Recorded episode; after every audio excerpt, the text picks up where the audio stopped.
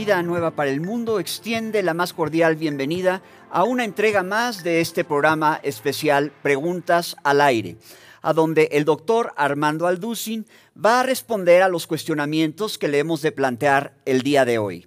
El primer cuestionamiento es, ¿quiénes son los Emiratos Árabes Unidos? Bueno, no cabe duda que los últimos días hemos estado escuchando algunas noticias muy, muy interesantes de carácter profético. Por ejemplo, que la nación de Israel acaba de firmar un acuerdo político involucrando el turismo, la economía, los vuelos internacionales que ya van a comenzar a, a llevarse a cabo entre algunas naciones árabes e Israel. Y los Emiratos Árabes acaban de aceptar tener relaciones diplomáticas con la nación de Israel. Ha habido muchas preguntas al respecto que si esto es realmente algo relacionado con el famoso pacto que el anticristo va a celebrar con la nación de Israel, lo cual como ya hemos visto anteriormente dará principio a la gran tribulación porque en cuanto el anticristo firme este pacto, iniciará los siete años de la famosa profecía de Daniel, la semana 70, y también la tribulación y la gran tribulación. Pero vamos, antes de profundizar en este aspecto, a ver un poquito qué cosas son los Emiratos Árabes y qué es lo que esto significa, las consecuencias que se van a derivar de este tratado o acuerdo de paz diplomático. Un emirato, la palabra emirato es una palabra de origen árabe. Es la palabra imarat, y con i latina imarat. Y es un territorio político bajo la administración de un emir. Entonces, un emirato es un territorio político bajo la administración de un emir. Un emir es un tipo de monarquía característica del Medio Oriente. Y los emires regularmente son jeques. La palabra jeque es una palabra también derivada del árabe que significa, eh, se podría traducir como ansano sabio o como dirigente o como líder que tiene las características para poder dirigir una nación. Son siete los Emiratos Árabes y se encuentran localizados todos al sur oriente de la península arábiga en lo que es el Golfo Pérsico. Todo esto es muy interesante, su situación geográfica, porque casi, casi, ¿verdad?, están con frontera con la nación de Irán. Y sabemos que Irán es enemigo de Israel y que ahora estos Emiratos Árabes se pasan del lado de Israel.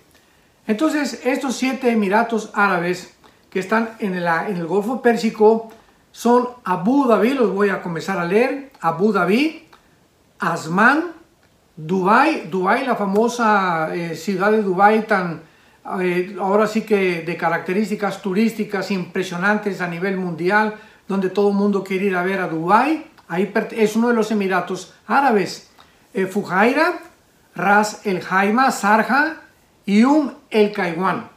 Estos son los siete Emiratos Árabes. Y un jeque, repito, o un anciano líder está al cargo de los siete Emiratos Árabes llamado Mohammed bin Rashid al Maktoum. Él es el jeque encargado de los siete Emiratos Árabes. Muchas gracias, doctor, por esta, por esta respuesta. La siguiente pregunta, ¿qué significa el tratado de paz que acaban de hacer con Israel?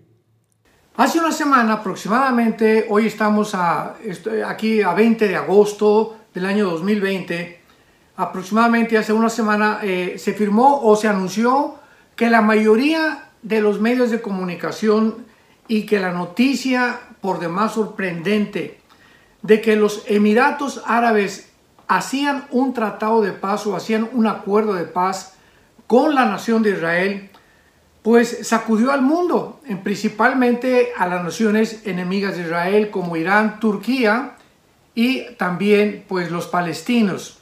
Entonces, esto fue una cosa que comenzó a especularse demasiado sobre todo en el área profética y sobre todo cuando no tenemos una información adecuada, clara de las sagradas escrituras. Anteriormente ya se había hecho un tratado, ya se había hecho un tratado semejante con Jordania y Egipto. Entonces, si vamos por orden, ya sabemos lo que son los siete Emiratos Árabes. Antes de esto, Egipto y Jordania, en 1993, en la ciudad de Oslo, en Noruega, hicieron un tratado de paz y hasta ahorita, pues son las dos naciones árabes amigas de Israel, Jordania y Egipto. Ahora con los Emiratos Árabes ya serían tres naciones árabes las que harían una alianza o tendrían eh, relaciones con la nación de Israel. En 1993, este acuerdo lo firmaron el famoso exterrorista Yasser Arafat de parte de la Organización para la Liberación de la Palestina y por el otro lado Yitzhak Rabin, que era el primer ministro de Israel y estuvo como testigo el presidente Bill Clinton. Estos acuerdos, o lo que se trató ahí en Oslo en 1993, se mantuvo por muchos años en secreto, hasta que después ya comenzó a darse a conocer que realmente lo que se encontraba detrás era una alianza. Y se escondió porque pues sabemos que hay muchísimos enemigos de Israel que están esperando ver quiénes son los que se unen con él para declararlos también sus enemigos. Sin embargo, fue realmente ahora con este acuerdo con los Emiratos Árabes, que repito sería ya la tercera nación árabe con la cual Israel firma un tratado de paz. Sería realmente el primer ministro Benjamin Netanyahu quien estuvo detrás verdaderamente de estas negociaciones porque anteriormente Netanyahu había estado ya buscando la manera de hacer un pacto con varias naciones árabes y con los Emiratos de forma particular. Y este, esta firma o este acuerdo ha sido la culminación de los esfuerzos realmente de Benjamin Netanyahu. Los Emiratos Árabes han normalizado sus relaciones con Israel en medio de un tratado histórico que anteriormente los Estados Unidos de Norteamérica habían programado junto con Israel anexarse, o sea que Israel se anexara lo que se conoce como el Banco Oriental, que es Judea y Samaria geográficamente de la nación de Israel. Ahorita el Banco Oriental, ahí se encuentra actualmente Jericó, la famosa Jericó del Antiguo Testamento, está ocupada por palestinos, lo mismo que la Franja de Gaza. Entonces, hay dos lugares, hay dos territorios eh, dentro de Israel que están ocupados por palestinos porque en la guerra de 1967, la famosa guerra de los seis días, que fue el, del primero al 7 de junio de 1967, cuando las naciones árabes se juntaron para tratar de destruir a Israel bajo el liderazgo de Amel Nasser, que fue, era el presidente antiguo de Egipto, pues de una forma milagrosa Israel acabó con los ejércitos de Jordania, de Siria y de Egipto, ¿verdad?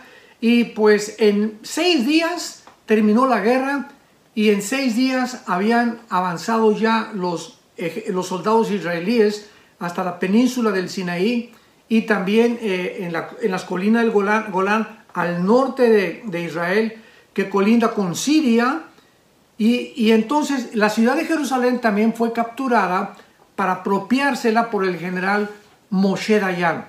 Moshe Dayan fue el general que dirigió esta famosa guerra de los seis días milagrosa porque pues enfrentaron a un ejército, a ejércitos muchísimo más numerosos que el ejército que tenía realmente Israel.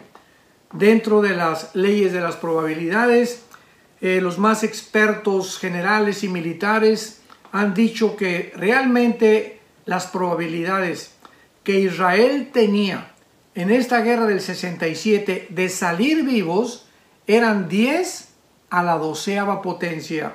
Imagínense nada más a los 12 ceros, o sea, casi nula la probabilidad de que hubieran podido escaparse o salir con vida de esta guerra.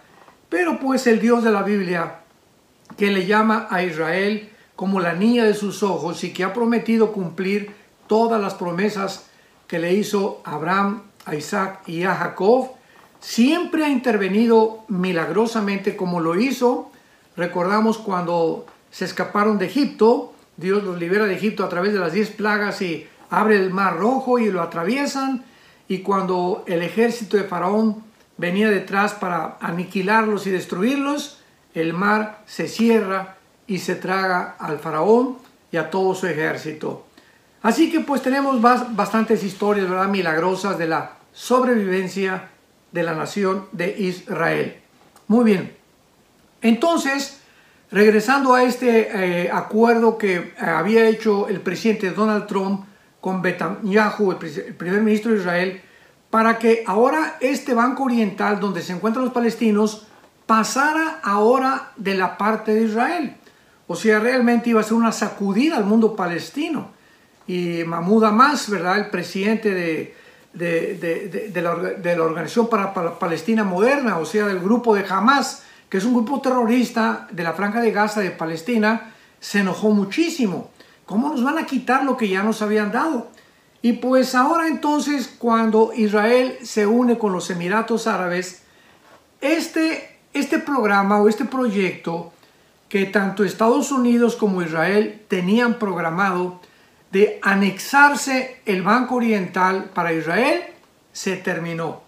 O sea, le dijeron, ya no vamos a continuar con este proyecto, vamos a olvidarnos de este proyecto Vamos a dejar que los palestinos sigan dentro del territorio de Israel, en este, esta porción de territorio que les hemos concedido para vivir. Muy bien. Entonces vemos nosotros claramente que si Israel hubiera decidido a anexarse estos territorios que ya tenían programado una semana antes, o sea, todo esto cambió completamente la política otra vez del Medio Oriente. Porque si ellos hubieran querido anexarse estos territorios ocupados por los palestinos, hubieran matado todos los esfuerzos internacionales para crear un Estado palestino. Entonces, cuando Israel ahora ya suelta la franja del Banco Oriental y les dice, quédense con este territorio, prefiero y le damos más importancia a tener una unión de paz con los Emiratos Árabes, como que ahora el sueño de los palestinos y del mundo árabe de que se pueda crear dentro del territorio de Israel un Estado palestino continúa vigente. Y por un lado, pues esto causa alegría a los palestinos y a muchos árabes. Sin embargo, a la luz de la Biblia, Israel se enfrentaría con un grande, pero muy grande problema, porque bíblicamente Dios le dio la tierra a Israel y bíblicamente, como lo vamos a ver más adelante, la causa por la cual la tercera guerra mundial se llevará ahí en el Medio Oriente será precisamente porque Israel cedió terreno al mundo de los árabes. En otras palabras, Acordémonos que cuando asesinaron al ex primer ministro Yitzhak Rabin en Israel, fue por un eh, fanático eh, judío, un judío lo mató, un ortodoxo judío, porque Yitzhak Rabin fue de los primeros políticos en Israel que comenzó a ceder terreno a los árabes. En otras palabras, se acuñó en ese tiempo una frase muy famosa tierra por paz. Les damos tierra a favor de la paz. Ustedes garantícenos la paz y nosotros les damos la tierra para vivir. Sin embargo, esto aparentemente iba a solucionar el problema entre Israel y entre los palestinos, pero no fue así. El mismo Yasser Arafat, en la década de los 70, cuando formó la Organización para la Liberación de la Palestina, Yasser Arafat dijo claramente que él jamás iba a ceder su anhelo, su ambición de poder, de tener toda la nación de Israel. En aquel tiempo, en el, acuerdo de Oslo, 1993, como ya lo vimos, ah, con, Yatsik Rabin, se dieron la mano con el presidente Clinton en medio, pero no pasaron muchos meses sin que cuando se les comenzó a dar alguna oportunidad a Yasser Arafat y al movimiento que él dirigía de que les dieran tierras, Arafat dijo de ninguna manera, o nos dan todo Jerusalén o no queremos nada. Esta ha sido realmente la razón por la cual hasta este momento no ha habido la paz en Israel. Los palestinos no están dispuestos simplemente a que les den una porción chiquita de tierra por acá y otra por allá. Ellos quieren la ciudad entera de Jerusalén y la tierra entera de Israel. Lo cual nos damos cuenta, ¿verdad? Que es una imposibilidad. Porque si fuera así, pues realmente tendrían que destruir primero al pueblo judío, cosa que bíblicamente jamás lo van a poder hacer. Entonces, parece como que todas estas situaciones que se están dando actualmente donde Israel ya eh, les dice a los palestinos en la, franja, en la franja de este, Banco Oriental, quédense por ahí, ya no nos vamos a anexar su territorio, prefiero tener relaciones ahora con algunas naciones árabes, vuelve otra vez a renacer el sueño de los palestinos de tener un Estado dentro de Israel, pero vamos a ver a dónde va a llegar esta situación.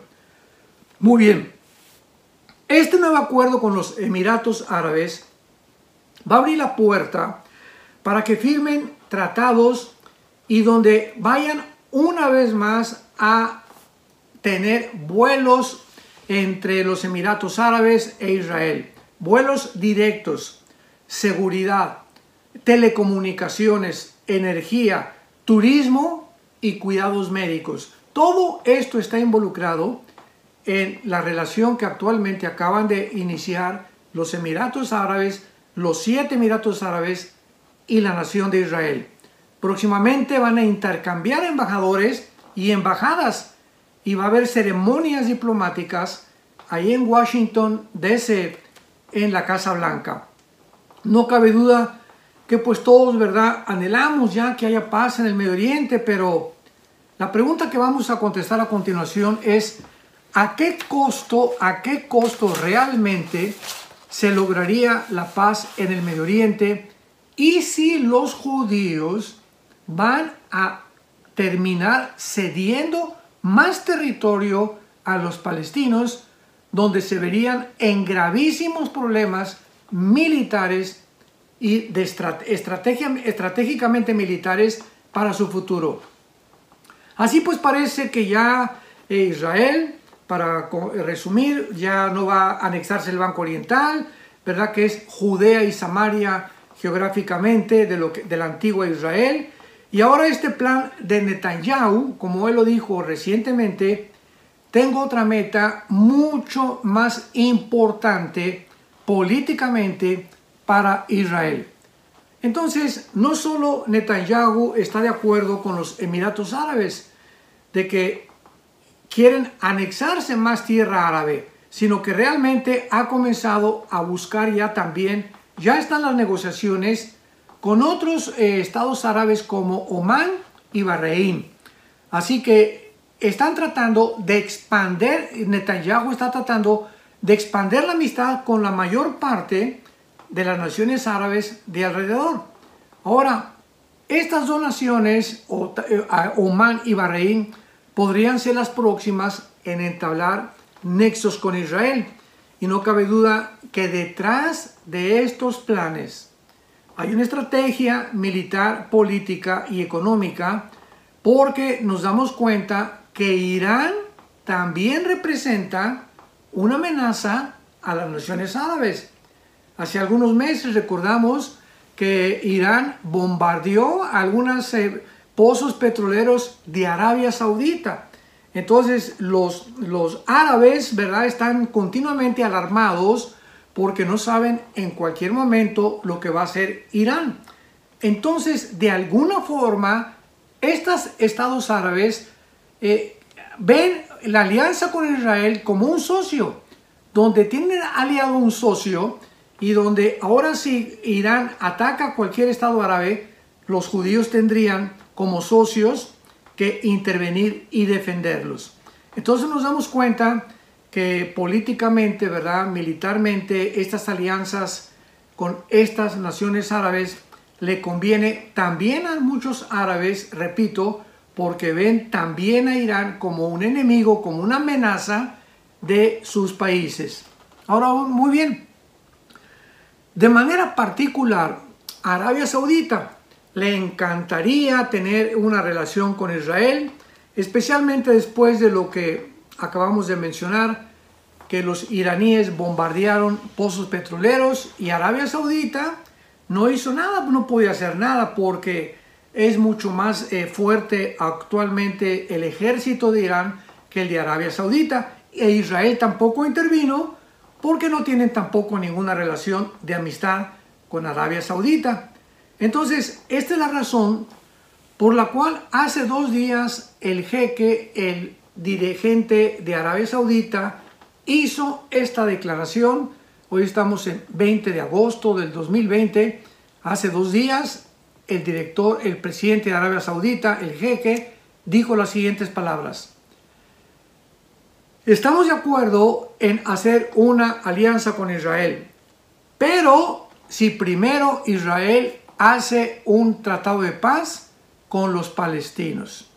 Entonces, bajo esta condición, actualmente Arabia Saudita propone que sí firmaría también. Ya serían cuatro naciones árabes. Si Arabia Saudita hace un tratado con Israel, pero antes dijo el jeque o el dirigente de Arabia Saudita, hagan primero la paz con los palestinos. Mahmoud Hamas, el presidente de Hamas, que es el dirigente del grupo terrorista de los palestinos, nunca va a aceptar eso. Porque él sigue la misma línea de Yasser Arafat, que en su tratado palestino y en sus estatutos dijeron que o era toda la ciudad de Jerusalén o no habría nunca la paz con los judíos. Repito, como lo acabamos de decir, es una imposibilidad. ¿Qué va a pasar ahora entonces cuando el jeque, el dirigente de Arabia Saudita, se dé cuenta que va a ser una imposibilidad de que firmen un tratado? Es más, ahorita el hecho que se hayan puesto de acuerdo con los Emiratos Árabes y que sea ya el tercer nación que está del lado de Israel, con, Jordán y con Egipto, ha hecho enojar a los palestinos, a Mahmoud Hamas, el presidente de Hamas, ha hecho enojar a los iraníes y ha hecho enojar al presidente Erdogan de, de Turquía. Entonces, ¿qué cosa es lo que va a pasar? ¿Podrían estas alianzas árabes que Israel está buscando tener, crear un ambiente. Esto es una pregunta muy importante. Repito, ¿podrían estas alianzas que Israel está ahorita tratando de obtener con estas naciones árabes que eventualmente va a llevar a Israel a permitirle que se pueda crear un Estado palestino dentro de su territorio? Porque si Israel continúa con esta política y con esta visión de vamos a hacer la paz y dame la mano, dame la mano, dame la mano de la mano y vamos a a cambio a darles terreno a los palestinos o vamos a hacer terreno con nuestros enemigos los palestinos, podríamos llegar a considerar que pondría en una situación tremendamente peligrosa a la nación de Israel porque por un lado tendría la amistad de algunas naciones árabes, Jordania, Egipto, los Emiratos Árabes, posiblemente Arabia Saudita, que cosa casi casi es difícil, pero al mismo tiempo Irán, Turquía y además los palestinos no se iban a quedar callados, no iban a quedarse sentados, iban a, a tratar o tratarán, como lo dice la Biblia, lo vamos a ver en el Salmo 83, se describe una invasión de las naciones árabes, del primer círculo que rodea a Israel contra Israel. Y después posiblemente venga la guerra de Ezequiel 38 y 39, donde es una invasión que se profetizó hace 2500 años de Rusia, Rusia, Irán, Turquía, Libia, Marruecos, Sudán y naciones musulmanas en contra de Israel. Este sería el segundo círculo concéntrico alrededor de Israel. El primer círculo son las naciones, las cinco naciones árabes que están a su alrededor y después esta invasión es de naciones que están fuera de las fronteras de Israel. Entonces es posible que antes de la guerra o la invasión de Ezequiel 38 y 39 se lleve a cabo un ataque de las naciones árabes y repito, la posibilidad puede existir porque ahora Israel está buscando la amistad de muchos árabes y al mismo tiempo están eh, de una forma hostil Irán, Turquía y los palestinos. Queda claro entonces qué significa este tratado, doctor. Muchas gracias. Otro cuestionamiento. ¿Tiene este tratado algún significado profético con el pacto del anticristo? Muchos cristianos han estado preguntándose eh, y vigilando continuamente acerca del famoso pacto con Israel. Nos han llegado muchísimos correos porque eh, las preguntas principales son que si este Jared eh, Kushner, el, yerno del presidente Trump, realmente es un prototipo o podría ser un tipo del anticristo porque ahora el Jared Kushner, el suegro, el, yerno, perdón, de, del presidente Trump, es a quien la Casa Blanca se le ha encargado eh, enviarlo al Medio Oriente y él negociar estos eh, tratados o acuerdos de paz, principalmente con las naciones árabes, como son eh, actualmente Arabia Saudita y como son Siria y como son otras naciones que todavía no son amigas de Israel. Entonces, esto ha llevado a preguntarse si Jared Kushner es el anticristo o podría ser un tipo del anticristo. Pero veamos lo que en Daniel capítulo 9, versículo 27, cuando se describe esta famosa eh, profecía de las 70 semanas de Israel, veamos lo que al final, después de que se escribe qué es lo que va a suceder en estos siete años de tribulación, el versículo 27, Daniel 9, 27 dice así, está hablando del anticristo. Y por otra semana, o sea, recordemos que esta profecía son semanas, no de días, semanas de años. Entonces, por otros siete años o por otra semana, confirmará el pacto con muchos. Aquí nos hablamos que al usar el Espíritu Santo la palabra confirmar, no firmar, confirmar. O sea, el anticristo va a confirmar algo que anteriormente ya se había llevado a cabo.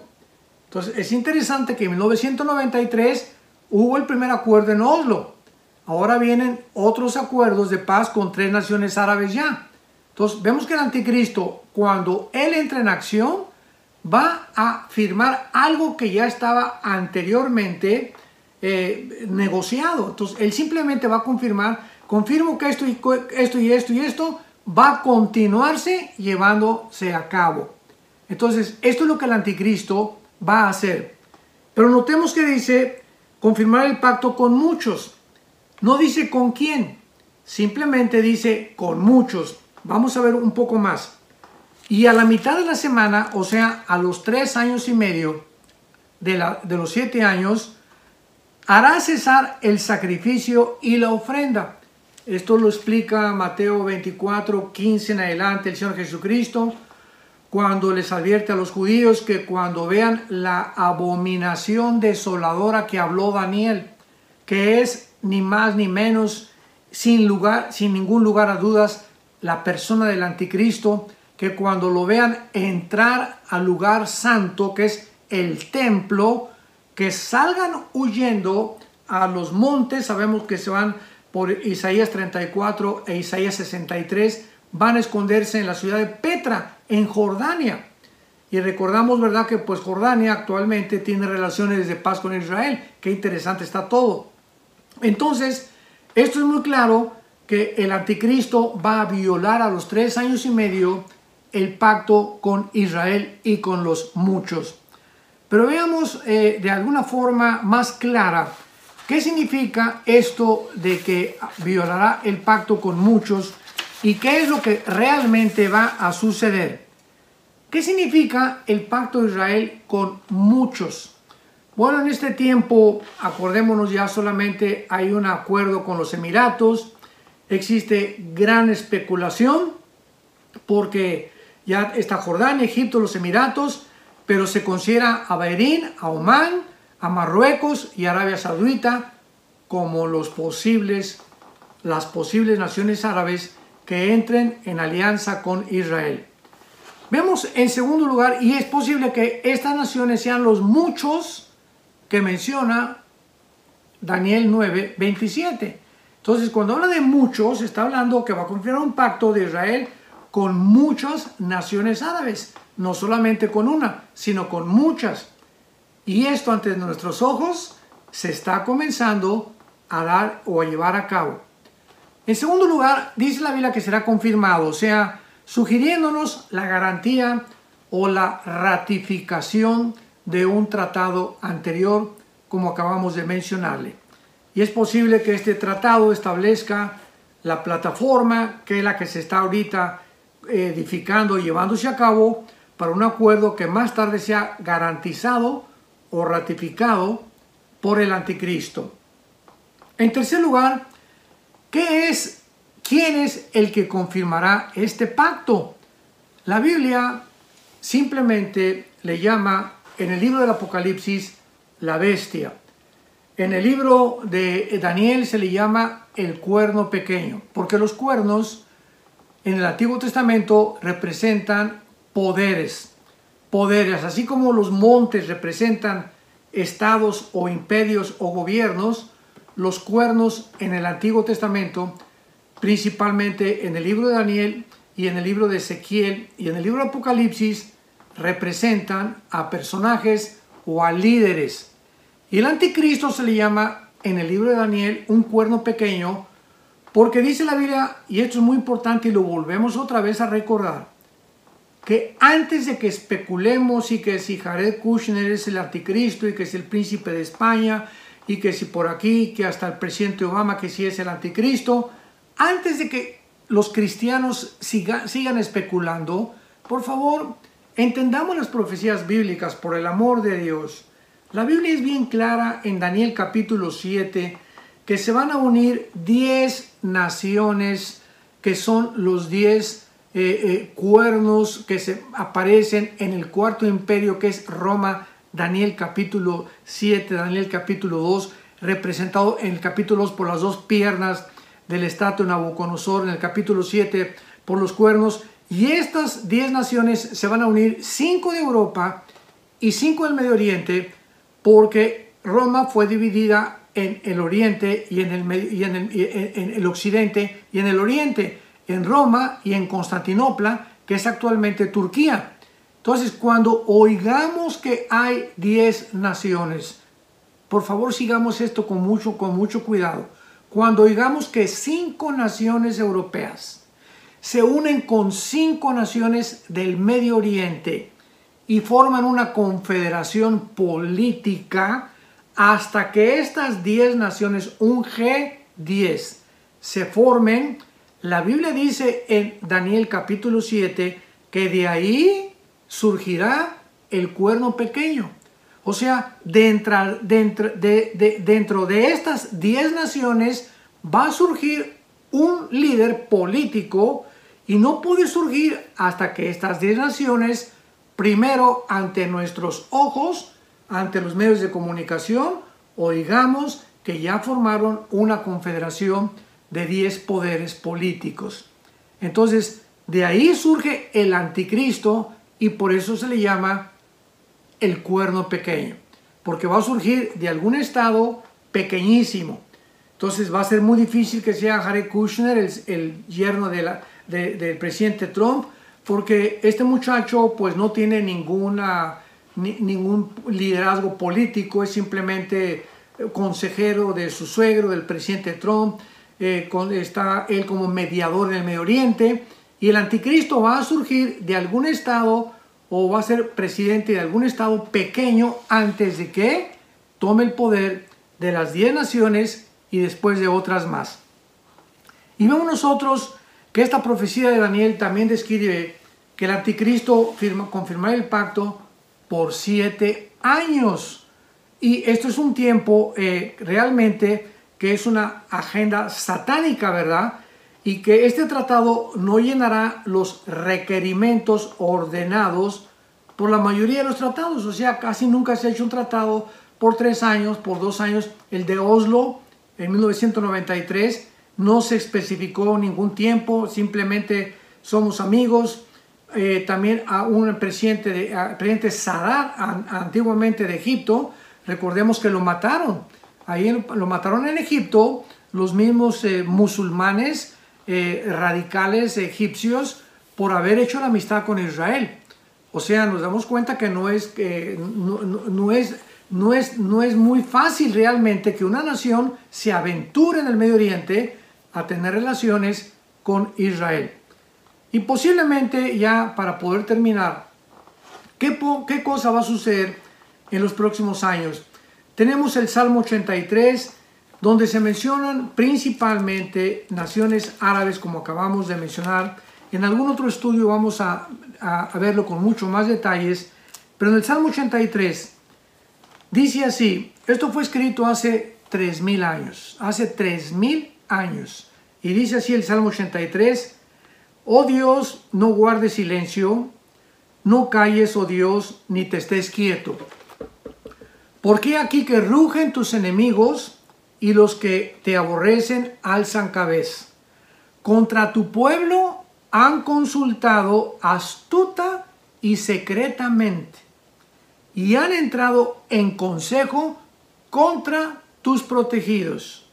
Y dice a continuación, han dicho, escuchemos esto, venid, destruyámoslos para que no sean nación y no haya más memoria del nombre de Israel.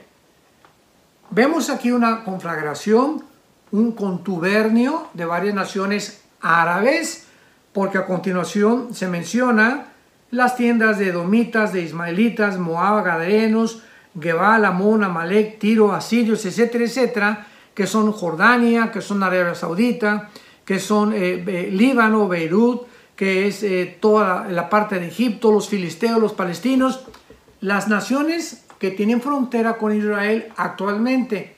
Entonces, esta, esta, este, este contubernio, este plan maligno de querer destruir a Israel, se vio por primera vez en el 67 pero ahí no se cumplió. Entonces, es un salmo o es una guerra profetizada que se tiene que cumplir. Entonces, posiblemente esto va a, a, resultar esta última alianza con los Emiratos Árabes para concluir en, el, aún en un odio mucho más creciente de los enemigos de Israel, porque van a tener mucho más envidia que él siga buscando aliarse con estas naciones árabes y en cualquier momento vamos a volver a ver en las próximas semanas o en los próximos meses otra guerra en el Medio Oriente. No cabe duda que vivimos tiempos muy, pero muy difíciles. Eh, estamos realmente a la orilla de un precipicio y la vida humana nunca ha sido normal. Hace algunos días en otra conferencia compartí cuando me dijeron que íbamos a entrar a, la nueva normalidad, yo le llamo a la nueva anormalidad, no normalidad. ¿Por qué? Porque desde que Caín mató a Abel, desde hace aproximadamente 6.000 años, el ser humano nunca ha sido normal. El ser humano siempre ha manifestado una conducta anormal. Y la misma experiencia nos da testimonio de 6.000 años de historia, 6.000 años de historia aproximadamente, que el ser humano ha estado en este planeta solamente ha habido, de acuerdo al Instituto para la Investigación de la Paz de Suecia, de Estocolmo, Suecia, solamente han habido 25 años de paz. En 6.000 años, 25 años de paz. Y nos damos cuenta claramente, ¿verdad?, que la historia humana es eso, guerra tras guerra tras guerra. Estamos en el siglo XX, en el, siglo, XXI, en el año 2020, con amenazas de aquí el Medio Oriente, eh, que pandemias, que virus, que eh, golpes de Estado, guerra civil posiblemente en Estados Unidos, eh, lucha de conflictos entre economías, una agencia global que está perfilándose ya para poder preparar el camino al anticristo y realmente estamos contemplando que el fin de todas las cosas se acerca. Velemos, mantengámonos en oración y si tú que nos escuchas aún todavía no tienes a Jesucristo como tu Señor y como tu Salvador, dile claramente en este momento, te pido perdón por mis pecados, creo que moriste en esa cruz en mi lugar, creo que a los tres días resucitaste de entre los muertos y yo te necesito, entra en mi corazón como mi Señor y como mi Salvador. Dame ese propósito y ese significado que no tengo para vivir y que tal vez cuando tú entres a mi vida podré descubrir realmente que puedo morir en paz. El día que vengas por mí, podré descansar en paz, sabiendo que en esa cruz pagaste con tu sangre preciosa por todas aquellas cosas que yo merecía pagar, pero que por tu gracia y tu amor que me tienes, tú lo has hecho en mi lugar. Gracias te doy, Señor Jesús, y te pido que de aquí en adelante gobiernes, dirijas, protejas mi vida de todo mal. Amén. Agradecemos mucho, doctor Armando Alducin, por aclararnos, por darnos luz con respecto a estos cuestionamientos y a usted que nos honra con su asistencia a través de este medio, le invitamos que siga sintonizándonos en próximas entregas de este programa Preguntas al Aire. Que Dios les bendiga. Tenga buen día. Vida Nueva para el Mundo se sostiene y propaga el mensaje de salvación de Jesucristo gracias a Dios y a tus donativos. Llevemos juntos el Evangelio de Jesucristo al mundo entero. Realizamos eventos, seminarios, congresos y diferentes programas para dar a conocer el mensaje de salvación y el poder de nuestro Señor, transformando y edificando vidas de mujeres, hombres, niños alrededor del mundo. ¿Qué pasa cuando decides hacer tu donativo? aunque no puedas llevar la palabra personalmente a todo el mundo, de esta forma lo estás haciendo. Con tus donativos o aportaciones, estás sembrando y formando parte de lo que Dios está haciendo en su obra. Estás ayudando a traer luz a la oscuridad, paz al conflicto y esperanza a los que no tienen ninguna. Dona desde México.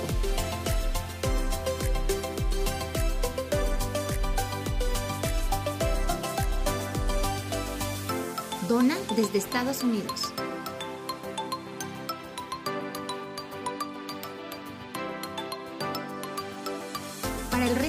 De otras partes del mundo, www.vidanuevaparaelmundo.org.mx diagonal dona. Estamos cumpliendo la gran comisión.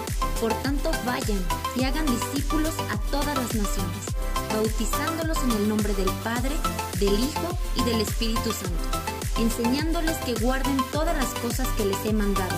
Y he aquí que yo estoy con ustedes todos los días hasta el fin del mundo.